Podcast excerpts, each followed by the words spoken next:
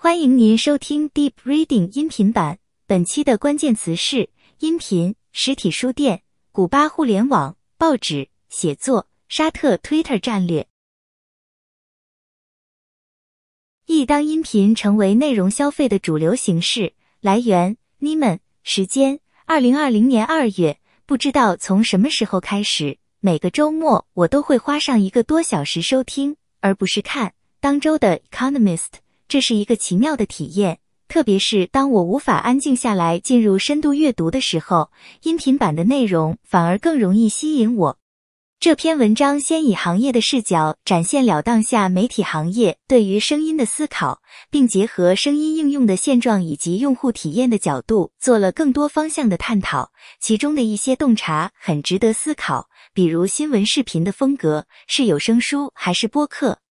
再比如。当声音消费越发主流，会不会影响文字内容创作的风格？二、实体书店的危机与自救。来源：新京报。时间：二零二零年二月。这场疫情让实体书店遭遇巨大压力，它放大了过往被咖啡活动所掩饰的书店本身的弊病，为所有书店人提出一个命题：当人们不去书店，书店靠什么赚钱？这篇长文里的一句话让我想了很久：实体书店在这个非常时期扮演的角色实在是没有意义。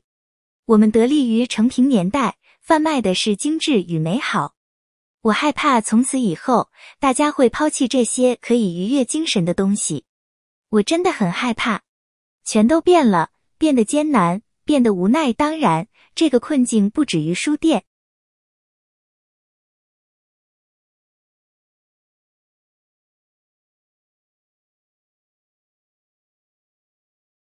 三古巴的硬盘互联网来源：Wired。时间：二零一七年九月。这篇二零一七年的文章现在依然值得一读。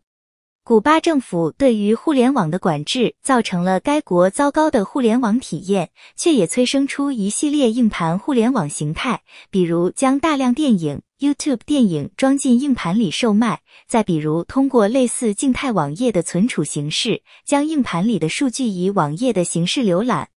而最高级的形式则是 SNET（Street Network） 的简称，这是一个完全基于古巴境内的局域网形式，几乎每个城市都存在这个网络。它提供了一系列模仿美国互联网公司的社交娱乐服务，但所有服务仅限于娱乐层面。不能涉及政治、宗教与性。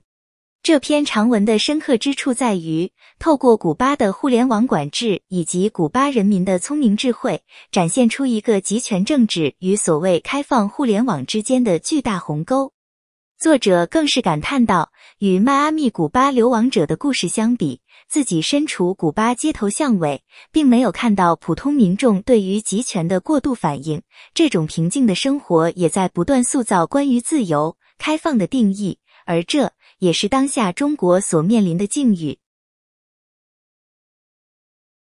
四报纸新闻业是如何被打败的？来源：《纽约客》，时间：二零一九年一月。报纸新闻经历广播电视媒介冲击之后，依然屹立不倒，但在互联网面前，整个报纸行业不堪一击。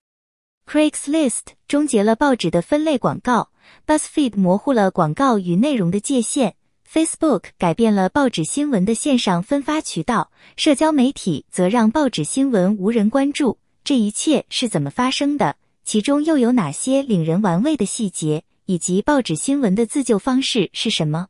你一定要拿出至少二十分钟读完这篇长文。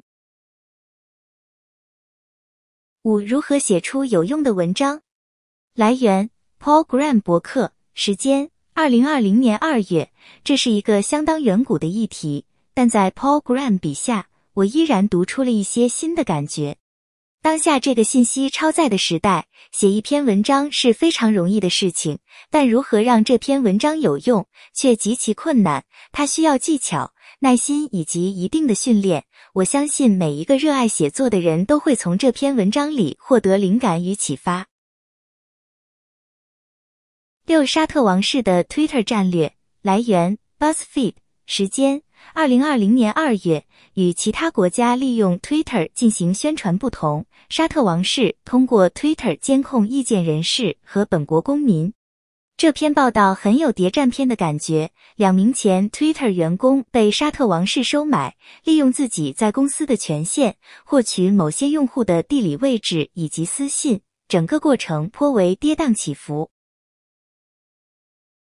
七站在巨人肩膀的产业观察视角。来源：Benedict Evans。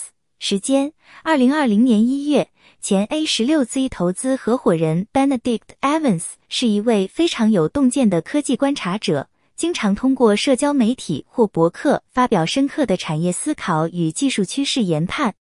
比如这个一百二十八页的 Keynote，站在二零二零年代开始的时间点，Evans 通过总结过去二十年科技产业一系列量变。描绘出一幅面向二零二零年代的产业变革图景，就像这个 keynote 主题所言，通过站在巨人 Evans 肩膀的视角，读者可以拥有足够的高度，眺望产业与技术进化的大趋势。